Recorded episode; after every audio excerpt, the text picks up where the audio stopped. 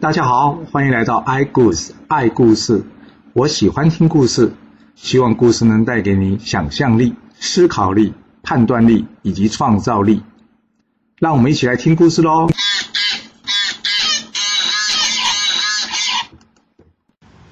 上次我们说到呢，涂安仪拿着这九位大臣啊亲笔签名的这个造反书信离开了。那涂安仪会怎么样？交这信交给重耳吗？并没有。涂安仪拿这个信呢，开心的去找谁？这个细瑞啊。他将这信交给细瑞，细瑞看完之后呢，他把这个信呢再交给这国色以及晋惠公看。国色告诉晋惠公说：“这下有了证据了，明天早上我们就可以将他们全部正法。”晋惠公点点头，嗯。隔天早上，细瑞呢先暗藏假释在这宫中啊。这晋惠公等大臣都上朝之后呢，他开门见山，劈头就问批政府说：“我知道你想要请重耳回国，不过我想请问你，我是哪点做的不好？你想要换掉我啊？”哇！批政府一听吓了一大跳，他还来不及开口啊，这一旁细瑞大叫一声，埋伏的士兵们全部冲了出来。细瑞说：“你们请图案仪去送信给重耳，还好主公洪福齐天，在图案仪出城之前呢，被我们给拦了下来，而且从他身上收到了密谋造反的信件。涂安仪已经全部招认了，你们还有什么话说？”这晋惠公呢，将这信往地上一扔，他跟批政府说：“你自己看看吧。”哇！现在的大臣呢，顿时之间怎么样？哑口无言了。这时候，吕医生一上前，将这信捡了起来，并且按照信上签名画押的人名开始唱名。被点到名的士兵马上呢上前将他们给抓了起来。除了涂万仪，还有请假没有去上班的这贡华大臣们，一共八人，被这晋惠公下令拖出去立即斩首。这时，贾华大叫说。主公啊，饶我一命啊！当年我奉命去攻打屈臣，结果我私底下放你逃走，你可会饶我一命呢？那要是你是晋惠公，你会饶了贾华一命吗？没有，坏人想的永远跟我们不一样。晋惠公跟贾华说：“哦，你还真敢说嘞！你奉我爸爸的命令去讨伐我，结果你没有尽忠，私底下放走我。今天我当上了国君，你们想要好好的辅佐我。”反正却想要背叛我，迎接重耳回国。像你这样反复的小人，最该杀的就是你。你还要我饶了你一命？说完了，这晋惠公一口气处决了八位大臣。哇，这造反失败的消息啊，很快传到了贡华的耳中。大家跟贡华说：“你赶快跑吧。”贡华想想说：“我不跑了。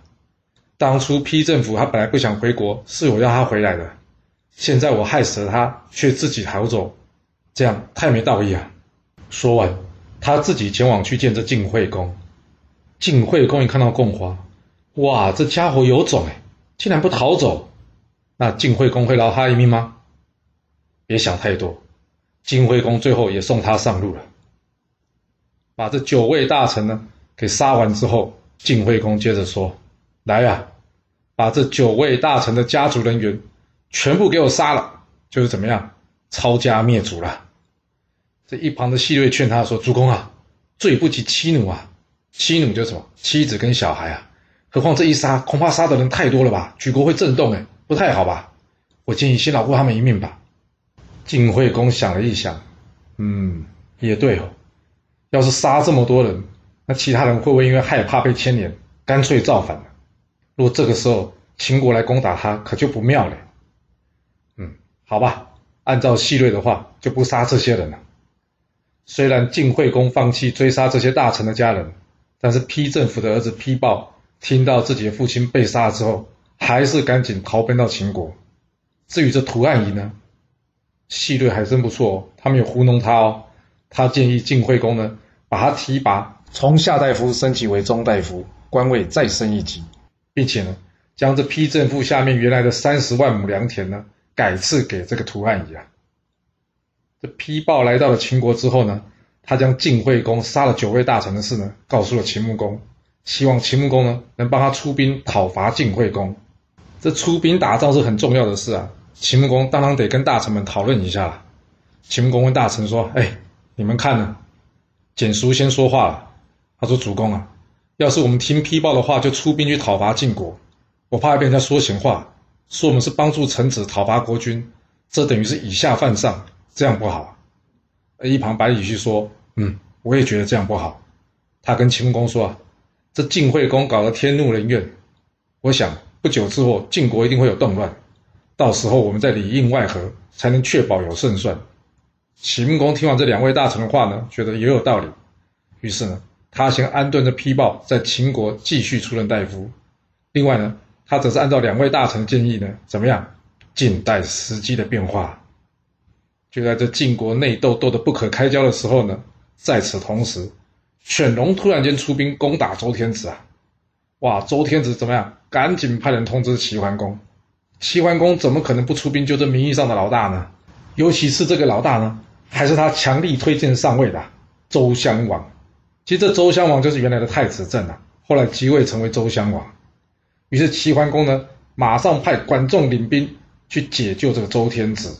哦，你看齐桓公怎么看重这件事啊？直接派管仲出马。不过管仲到的时候呢，犬戎已经撤退了。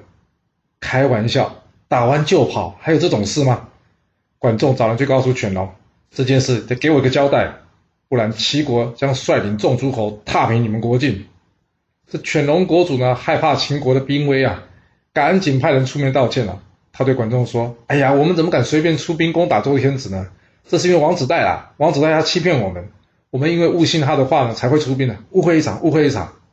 管仲说：“你跟我道歉没用啊，要周襄王同意才算数。”所以犬戎怎么样？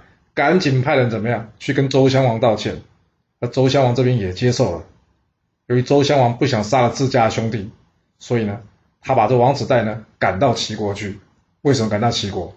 这样齐桓公才可以帮监视他嘛。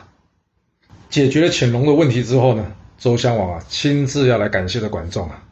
其实他非常喜欢管仲啊，为什么？因为之前呢，就是管仲建议齐桓公呢帮他稳住他的地位，而现在呢，管仲还亲自领兵讨伐犬戎，所以呢，一定要请管仲吃顿饭的。就在这酒席之间呢，周襄王决定了给予管仲呢上卿之礼。虽然他对管仲呢非常的尊敬，不过管仲是个非常清楚状况的人哦，这是周襄王的好意，但是他不能接受，他一再的婉拒啊。毕竟周襄王已经有自己的上卿了，他不敢夺人家位置，所以最后呢，管仲是以下卿的身份参加了这场宴会。所以你看哦，身份地位其实在这上流社会来说，其实非常重要的。尤其管仲呢，非常清楚自己应该在什么样的位置。回到齐国之后呢，这一代名相管仲怎么样？他也敌不过岁月啊，终于即将走到他人生的尽头了。当年冬天，管仲一病不起。齐桓公听到这消息呢，赶紧前往去看着管仲。哇，这一看，管仲恐怕真的不行了。他问管仲：“仲父，我知道现在说这话不好，但是，嗯，哎呀，我还是直接问了吧。仲父，若是万一你有万一的话，这相国位置，你觉得谁比较适合继任呢？”观众叹了口气说。唉，最适合的人选是宁戚啊，可惜这宁戚已经先我而去了，连病虚武也先我一步走了。齐桓公接着问：“那除了宁戚跟病虚武，难道就没有适合的人选吗？”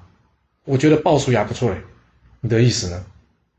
虚弱的管仲听到这句话呢，他勉强的打起精神来，但是还是做不起来。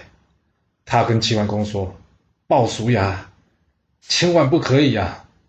主公，鲍叔牙是一位正直的人呐，这是他的优点。但是也正因为这都是优点，却成为他的缺点呢。他的眼里容不下一粒罪恶的沙子啊！他要是看到人家犯错了，一辈子都忘不了。你若是让他出任相国，我怕这齐国大多数的官员啊，最后都会被鲍叔牙给抓去法办了。齐桓公一听，心里一想：哎呦，我齐国贪赃枉法的人这么多啊！他再接着问管仲。那席鹏呢？你觉得席鹏合适吗？管仲叹了口气说：“席鹏合适，但是这席鹏呢，就是天生下来做我管仲口舌的。我一旦死了，这留下来的嘴巴还能支持多久呢？”这句话意思就是，席鹏也垂垂老矣啊，恐怕不久人世啊。齐文公想想也是啊，嗯，那怎么办呢？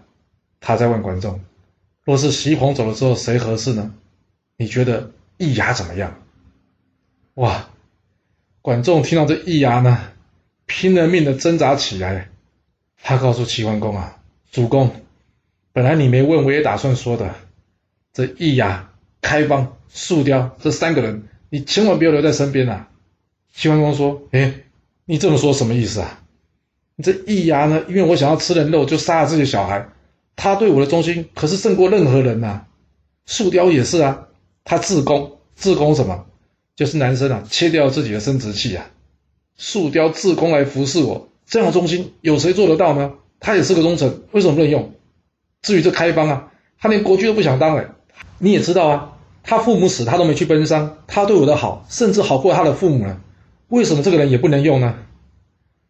管仲说：“主公啊，你仔细想一想啊，有谁不爱自己的孩子呢？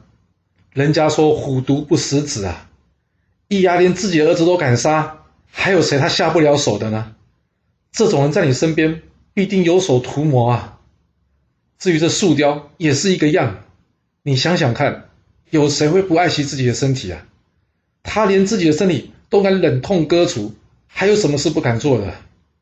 最后这开方就更别说了，他不是国君不做，而是他是想要一个什么样比魏国更大的位置，就是你齐国啊！他连父母死了都不奔丧，就说明这个人怎么样刻薄寡恩呐！主公啊，你要换个角度去看这三个人呐，这三个人你一定要远离他，不然。齐国将会大乱，甚至主公你都会受到影响，不得善终啊！主公，听我一句劝，你一定要远离这三个人呐！齐桓公听完这些话呢，有点不太相信管仲，为什么？他想管仲病得这么重啊，会不会糊涂了？所以他接着问管仲啊：“仲甫啊，那既然这三个这么不好，为什么我从来没听你说过呢？”管仲说。因为我知道你喜欢他们三个，所以我顺你的心意，从来不跟你说。你知道吗？我管你这三个人啊，就像在河水外面啊筑了堤防一样，我日日夜夜提防他们，就是不想要让他们这个祸水啊侵害到齐国。但是现在我这堤防即将倒下了，若不趁机呢把这祸水给铲除掉，我怕这祸水一旦泛滥出来，后果不堪设想啊！说完。管仲再也没有体力多说什么了，真的是隔墙有耳啊！齐桓公跟管仲这一番话啊，才没多久就被人传到这易牙的耳中了。易牙一听到这可恶的管仲啊，怎么样？他马上跑去鲍叔牙那里嚼舌根。他跟鲍叔牙说：“哦，这管仲实在有够没意思的，主公要你做相国，他竟然不推荐你，反而推荐席鹏。你猜鲍叔牙怎么说？”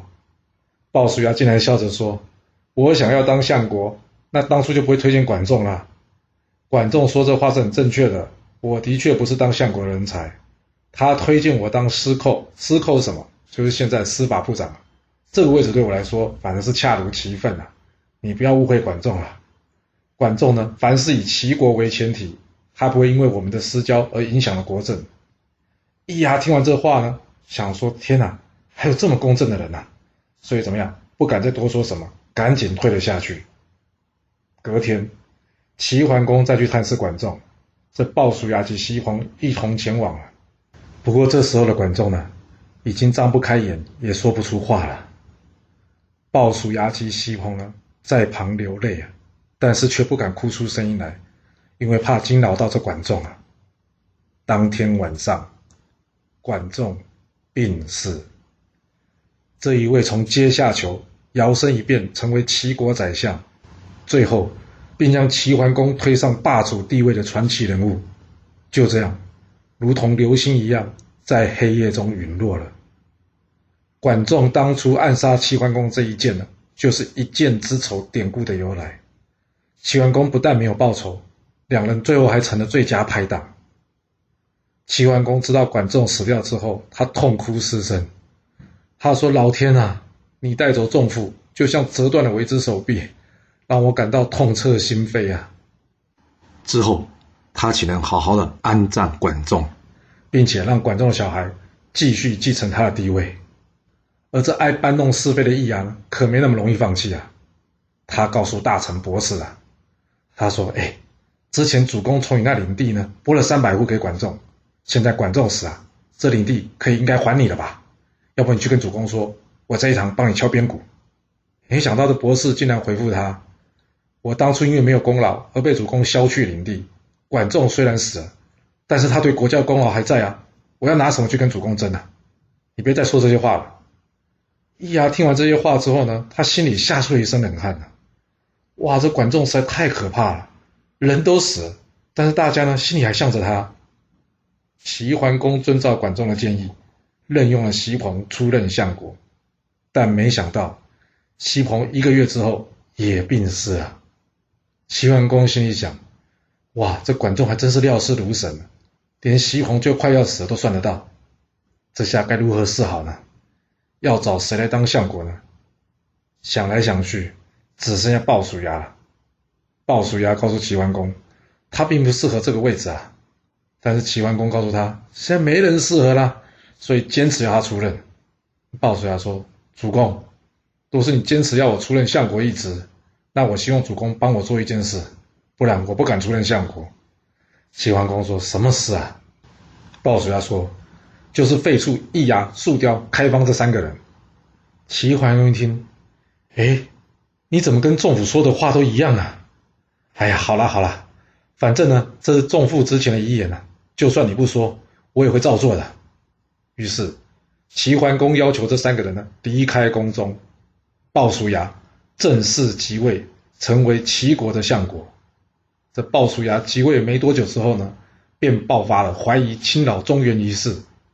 鲍叔牙率领诸侯联军击退了怀疑部落，他一切施政的方向呢，都按照管仲生前的规划继续进行着，所以一时之间呢，齐国霸主地位还没受到影响。齐国这边暂时没什么问题了，我们回头说说这晋惠公吧。他上台没多久之后呢，连老天爷都不给力了，晋国连续五年收成不佳，结果爆发了大饥荒啊。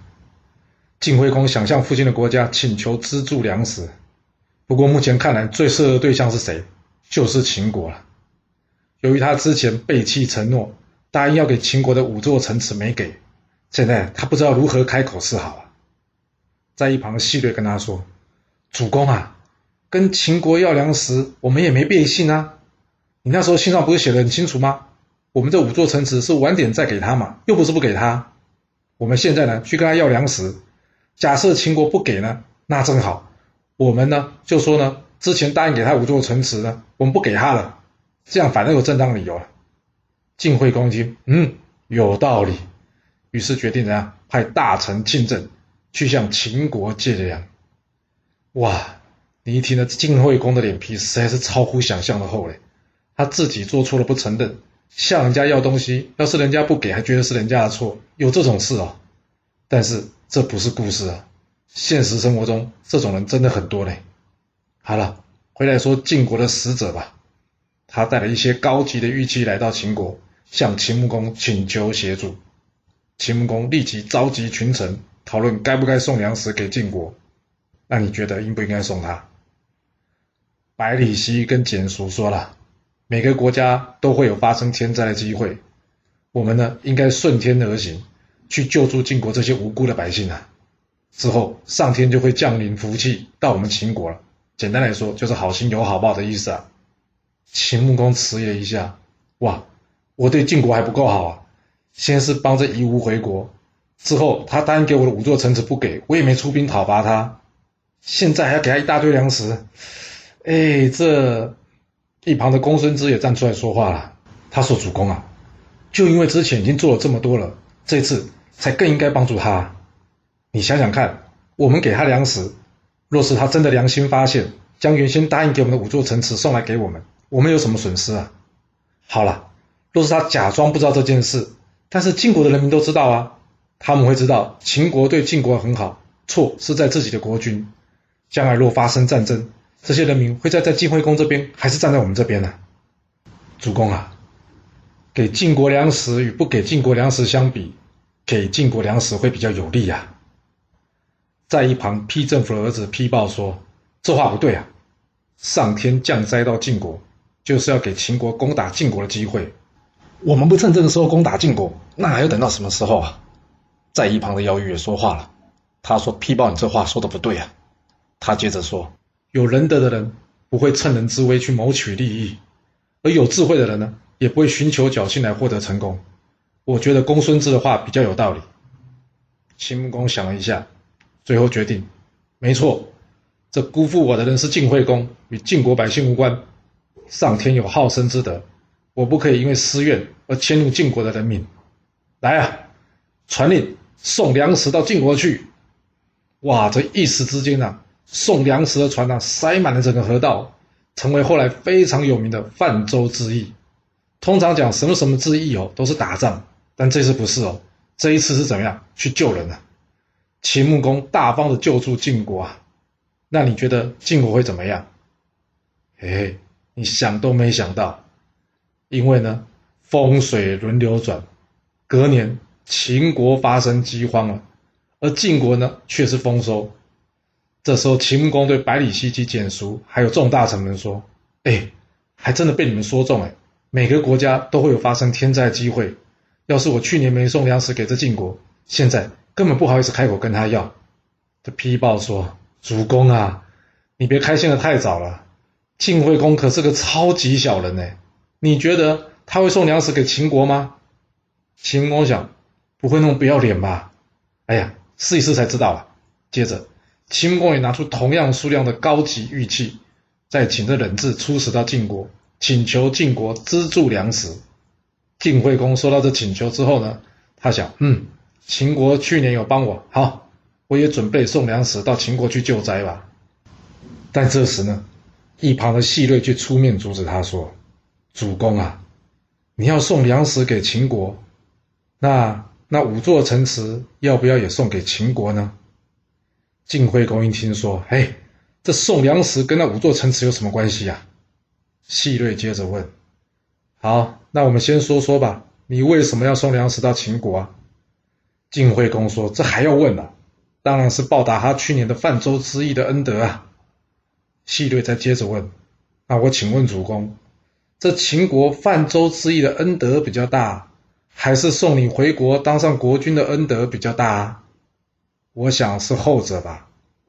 那你报答了小恩，但是大恩不报，你想这说得过去吗？哇，还有这种小人呢！竟然是这样子的。这一旁的大臣庆政呢？庆政就讲，上次秦惠公派去跟秦穆公要粮食那个大臣啊，他说：“主公啊，这话不能这么说啊！我去年跟秦穆公去要粮食的时候。”他不但是一口答应，而且还一次送来一大堆。现在秦国有难，若是我们不去帮助他，将来秦晋将成为世仇啊！而这时吕医生也站出来了，他说：“秦国去年给我们粮食，他呢其实就是想要这五座城池啊。我们给他粮食，不给他五座城池，他怨恨我们；我们不给他粮食，他也怨恨我们。反正怎么做都会得罪秦国，那干嘛送那么多粮食给他们呢？”接着国色也补充说啊。去年晋国缺粮，是秦国攻晋的大好时机。老天给他机会，他竟然不知道利用，这是秦穆公笨呐！现在呢，老天反过来让秦国发生饥荒，我晋国不趁这个时候攻打秦国，要等何时啊？我建议，我们应该找梁国共同出兵讨伐秦国。事成之后呢，与梁国共同瓜分秦国的土地，让秦国惧怕我们晋国，这才是上上之策啊！晋惠公一听，嗯，有道理，就按照国色的建议进行吧。哇，我每次看到这就觉得交朋友真的非常重要哎。你看呐，晋惠公原始的本意呢是要送回粮食给秦国来报恩的，但是最后在这群狐群狗党的建议之下呢，竟然变成了要讨伐秦国啊，这反差不会太大了？既然决定好了不送粮食，晋惠公找来了秦国的使者人质。他告诉他：“哎呀，我们晋国的粮食啊，只够自己吃，没有多的能帮助你秦国。”冷志一听到这话，他哀求着晋惠公说：“明公啊，我们秦国跟晋国是有婚姻同盟的。你看，正因为这样的关系，我家主公呢没有去向你追讨五座城池，而且去年你来要粮食的时候，我们也爽快的答应了。所谓祸福与共啊，但是你今天一旦拒绝我，我要如何向我家主公去复命啊？在一旁的吕医生大声呵斥道：“冷志，你还敢在那边耍嘴皮？你当初跟批政府串谋，想要陷害我跟细瑞，要不是我们聪明发现的早，现在已经在秦国做鬼了。你秦国真的是好心送我秦晋国粮食？我看不是吧？你回去告诉秦穆公，想要粮食，除非派兵来拿。”冷志听完这话呢？非常愤怒的离开了，而这晋国的大臣晋正见到这状况呢，私底下灰心的叹了一口气：“唉，晋国有这样的小人做国君，恐怕大祸将至了。”冷志回到秦国之后，向秦穆公报告，晋国不但不给他们粮食，还准备邀请梁国一同出兵攻打秦国。秦穆公一听，非常生气的说：“原来这个人不要脸！”是没有底线的。好，我就先灭了梁国，再来攻打你晋国。在一旁的百里奚说：“主公，这梁国国君喜欢大兴土木，搞文字馆，已经搞得国穷财尽，民不聊生了。说他要参战帮助晋国，我看他没这能力。倒是这晋国，晋惠公虽然是小人，但细锐吕夷生却不是完全无能之匪类。若是让他们调动兵马来攻打我秦国，”恐怕胜负难料啊！我的建议是，先发制人。我们以晋国背信弃义为由，我们直接奔袭晋国。晋国若战败之后，我们再回来解决梁国的问题。那时候，梁国就像是一株已经枯死掉的树枝上面的枯叶一样，我们随便一摇，它就很容易就会掉下来了。秦穆公听完之后说：“好，就照你的建议进行。”于是点阅三军。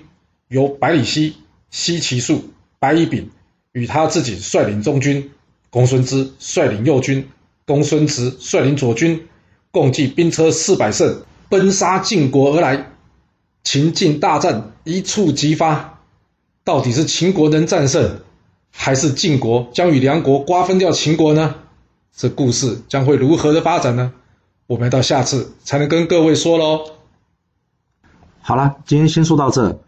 若是喜欢今天的故事，记得给我五星评价，给我支持，或是点赞、订阅以及分享哦。其实历史就是顶层阶级的生活记录，若能了解他们的思考模式以及作业方式，我们便能有机会改变自己的未来。希望今天的故事能对你有所帮助。谢谢您来听我说故事，我们下次再见喽。